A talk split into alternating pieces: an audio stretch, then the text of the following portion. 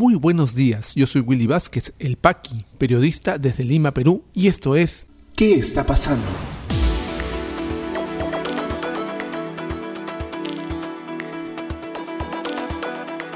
Estas son las noticias de hoy, martes 27 de julio de 2021. María del Carmen Alba preside la primera mesa directiva del nuevo Congreso y Perú Libre sufre su primera derrota política. Instalan 19 comisiones técnicas que aceleran el proceso para la transferencia de gobierno. Equipo Lavallato pide a fiscal de la Nación, Zoraida Ábalos, que solicite observar ley sobre colaboración eficaz. Vamos al desarrollo de las principales noticias aquí en ¿Qué está pasando? Y luego de un inicio accidentado en la elección de la mesa directiva para la presente legislatura del nuevo Congreso, este eligió a María del Carmen Alba de Acción Popular para presidirla. Eh, Acción Popular, después de la caída de Merino en noviembre del año pasado, vuelve a la mesa directiva. La acompañan Lady Camones de Alianza para el Progreso, Enrique Wong de Podemos Perú y Patricia Chirinos de Avanza País en, las vicepresidencias. Informa el comercio que la elección de la mesa directiva es la primera decisión clave que toma el Congreso tras la juramentación de sus miembros. Para el periodo 2021-2022 postularon tres listas, una oficialista y dos opositoras. La ganadora fue la lista opositora número 2, presidida por Mari Carmen Alba. Recordemos que durante el debate eh, la Junta Preparatoria rechazó la postulación de la lista a la mesa directiva de la oposición, donde también estaba el Partido Morado, Somos Perú y por supuesto Juntos por el Perú. Esto fue en función a la objeción que presentaron desde el Partido de Avanza País contra la candidatura de la ex ministra de Educación, Flor Pablo, al señalar que ella no era parte de ninguna bancada ya que el Partido Morado solo tenía tres integrantes menos de los requeridos para ser considerados una bancada dentro del hemiciclo. Previa deliberación entre los integrantes de la mesa directiva de la Junta Preparatoria se acordó por mayoría no admitir la participación en el proceso de elecciones de la lista 3 al no cumplir con los requisitos establecidos en los artículos antes leídos se leyó ante el Pleno del Congreso. Recordemos que la Junta Preparatoria estuvo conformada por Bernardo Jaime Quito, de Perú Libre, Enrique Wom, de Podemos Perú, y Rosángela Barbarán, de Fuerza Popular. Bueno, esto este, se dio, ellos intercedieron por eh, intentar escribir la lista número 3, pidieron una cuestión previa para considerarlo y la cuestión previa fue rechazada también por mayoría. Al final, con 49 votos a favor, la cuestión previa planteada por Rul Luque de eh, mm, Juntos por el Perú, fue rechazada por 49 votos a favor, 79 en contra y 0 abstenciones. Entonces, después de eso, se procedió con la votación de la lista número 1, encabezada por Jorge Montoya, y la lista número 2, encabezada por María Carmen Alba. Jorge Montoya, de eh, Renovación Popular, tenía solamente eh, integrantes de su bancada dentro de la lista, que únicamente obtuvo 10 votos. El señor Jorge Montoya, el ex almirante, solo 10 votos contra 69 votos que obtuvo la lista 2 de María de Carmen Alba Prieto. ¿Y quién es esta señora? Bueno, ella es militante antigua de eh, Acción Popular. Con ella volvería Acción Popular al control de la mesa directiva desde Merino. Y ella, recordemos que estuvo en contra de eh, la la renuncia de Merino el año pasado y que también apoyó su designación como presidente de la República al declararla constitucional. Además se sabe que pertenece al ala conservadora del partido de la Lampa, al haber sido designada en el grupo del entonces candidato, precandidato a presidente Alfredo Barnechea. También fue muy crítica contra la candidatura precandidatura presidencial de Johnny Lescano. Ha dicho que va a ser convocante, que va a apoyar al gobierno. Bueno, eso también dijo Merino cuando asumió en su momento la presidencia del legislativo. Pero esto, políticamente, significa un primer golpe al oficialismo, al no haber podido ellos escribir su propia lista, al estar negociando hasta el último minuto con Podemos y Acción Popular, y al no ceder en, ese, en esas primeras negociaciones la presidencia, de eh, la mesa directiva perdieron este apoyo.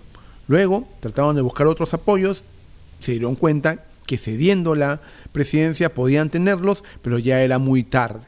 Y además se interpretó la ley, la norma del Congreso para participación de congresistas de manera muy pegada, muy pegada a esta norma, porque también este artículo 12 del reglamento del Congreso al que hacían alusión ayer todo el Pleno, indicaba que eh, para una primera elección de una primera, valga la redundancia, mesa directiva, podrían participar todos los congresistas, cualquiera, no se requería de que pertenezcan a una bancada, pero interpretaron eso de otro modo y pues le quitaron la opción de participar a la lista número 3, conformada pues también por Perú Libre, por Somos Perú y por el Partido Morado. Tenemos a Acción Popular frente a la mesa electiva nuevamente y veremos pues qué pasa con la instalación que se da hoy y cuáles son los primeros actos de este nuevo Congreso. Y el proceso de transferencia de cara al nuevo gobierno de Pedro Castillo continuó avanzando el día de ayer de manera acelerada. Se han instalado 19 comisiones de transferencia de gestión del gobierno de Pedro Castillo correspondientes a cada uno de los ministerios, por supuesto. En redes sociales hemos visto algunas imágenes de los equipos de transferencia donde vemos algunas caras conocidas muy cercanas a la izquierda peruana. Veremos pues qué es lo que pasa ahí. Informa el diario El Comercio. La jornada de lunes ayer incluyó reuniones de coordinación en distintas salas del Centro de Convenciones de Lima en San Borja, así como capacitaciones a los integrantes de cada comisión.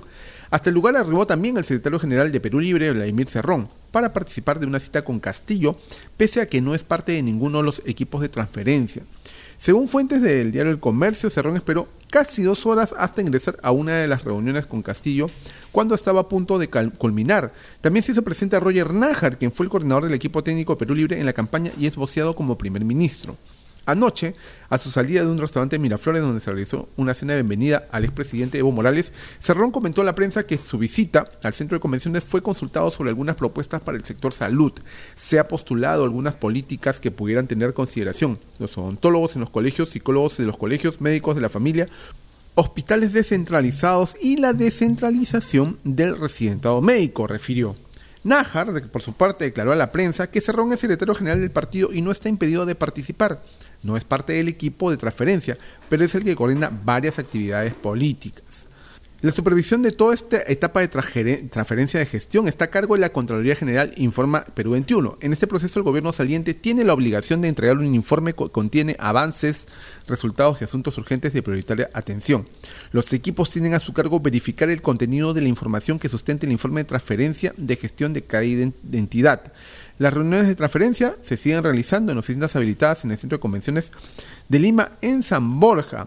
Bueno, se ha dicho, aclarado que cada coordinador y miembros del equipo de transferencia no necesariamente son los ministros que van a ser designados en esos cargos. Pero salta a la luz que en el Ministro de Economía y Finanzas continúa el Pedro Franque como coordinador. Nos llama la atención también Relaciones Exteriores a Óscar Maurtua de Romaña. Recordemos que el diplomático de carrera también estuvo durante los últimos eh, meses de la gestión de Alejandro Toledo y fue protagonista de un escándalo, recordemos muchos, el avión parrandero. Frente a la coordinación en el Ministerio de Justicia está eh, Julio Arbizu, reconocido abogado, es procurador anticorrupción, junto con Ernesto Gamarra, también reconocido abogado defensor de derechos humanos. El proceso de transferencia está corriendo a toda velocidad porque no queda más que un día para que Pedro Castillo asuma la primera magistratura de la nación y eso debería estar listo porque luego del mensaje de la nación, una vez que llega por primera vez a Palacio de Gobierno como presidente constitucional de la República, debe anunciar en breve su gabinete y juramentarlo. En teoría, hoy se sabrían algunos datos. Es muy raro todavía que no lo sepamos. En anteriores procesos eh, de cambio de gobierno ya se sabía por lo menos quién era, iba a ser designado el primer ministro. Roger Najar sigue en, dentro de los eh, boceados, pese a todas las denuncias que hay en su contra. Veremos qué pasa. Estamos totalmente atentos a lo que pueda pasar el día de hoy, donde esperemos que se defina el gabinete ministerial. Y el equipo Lavallato pide a Zoraida Ábalos, la fiscal de la Nación, que solicite observar ley sobre colaboración eficaz. Ellos cuestionan la norma que aprobó el Congreso que modifica el Código Procesal Penal sobre procesos especiales de colaboración, informa el diario El Comercio. Mediante un oficio, el coordinador del grupo Lavallato, Rafael Vela, sostuvo que los fiscales solicitan respetuosamente se sirva a evaluar la factibilidad de instar al señor presidente de la República observe la ley que modifica los artículos 473, 476A y 481A del Código Procesal Penal a razón de las competencias establecidas en el artículo 108 de la Constitución Política del Perú. El pedido ha sido suscrito por nueve fiscales, además de Barba. Ellos indican que tras una revisión del proyecto legislativo se advierte que las modificaciones no estarían acorde con el objetivo del proceso de colaboración eficaz estarían desnaturalizando dicho proceso en aras de debilitarlo como instrumento que tiene el Estado contra las organizaciones criminales, aseguran. Los fiscales señalaron que el proceso de colaboración eficaz es actualmente una de las herramientas jurídicas de mayor uso en la lucha contra el crimen organizado y en ese contexto debe anotarse que la delación que materializa el colaborador eficaz no solo comprende su participación en el evento delictivo, sino también la de otras personas. Se advierte que la modificatoria que se pretende introducir al Código Procesal Penal no ha tenido en consideración la casuística que mantiene al respecto a los procesos especiales que se tramitan en el equipo especial de fiscales, máxime sí, como instancia fiscal especializada, se tiene concluido dos acuerdos de beneficiarios dos acuerdos de beneficios y colaboración de carácter corporativo sostienen. Entonces, ellos aducen que se debilita, que lo que se trata es de debilitar el proceso de colaboración eficaz y piden a la fiscal que solicite al presidente de la República, ya no creo que sea y le alcance a eh, Francisco Sagasti, sino a Pedro Castillo observar esta norma o modificarla. Esperemos qué pasa con eso. Recordemos que muchos de las eh, investigaciones realizadas por la Fiscalía han avanzado bastante gracias justamente sobre la ley de colaboración eficaz. Muchos colaboradores eficaces han ayudado a esclarecer muchos hechos de corrupción en el caso Lavallato. Ya regresamos con mucha más información aquí en ¿Qué está pasando?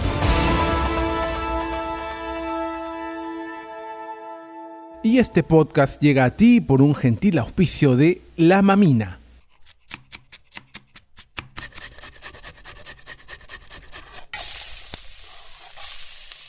Estos sonidos son el punto de partida de una deliciosa experiencia.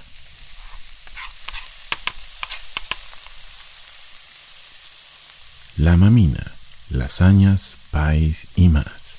Cocina casera en tu mesa. La mamina. El amor se come.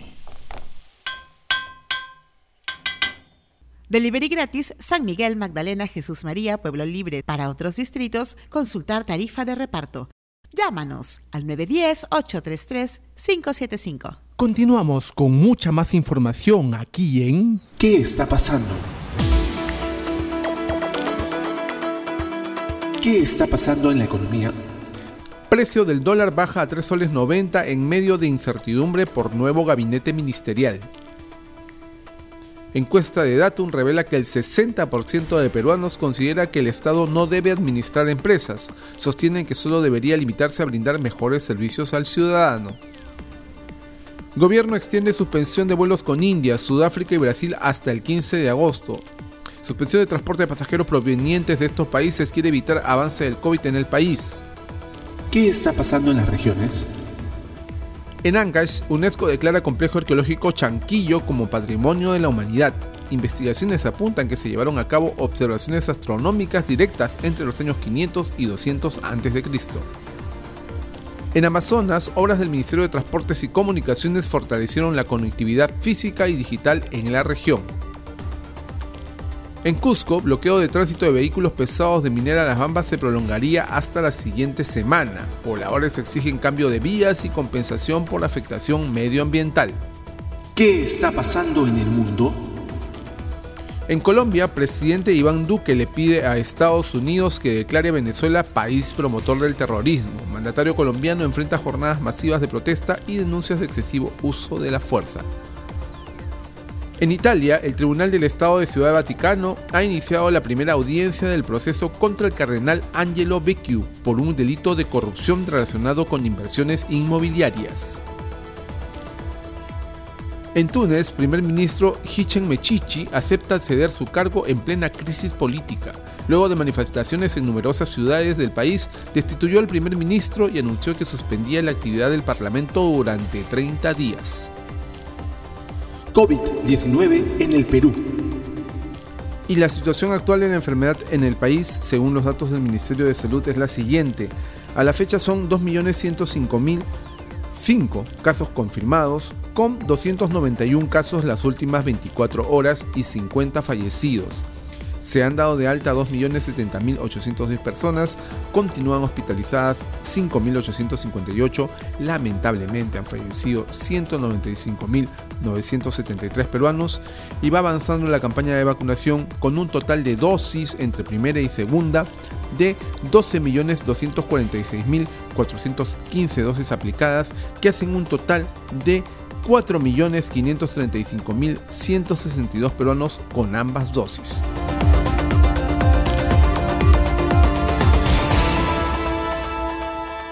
Si te interesó este podcast de noticias, recomiéndanos con tus contactos porque estaremos enviando este audio todos los días para que puedas tener una aproximación noticiosa a lo que está pasando en el país. Suscríbete a nuestra lista de distribución en WhatsApp y compártelo. Puedes seguirme también en mis redes sociales de Facebook, Twitter YouTube como Willy Vázquez El Paqui o visita podcast.elpaqui.com. Muchísimas gracias por llegar hasta aquí. Nos escuchamos en cualquier momento.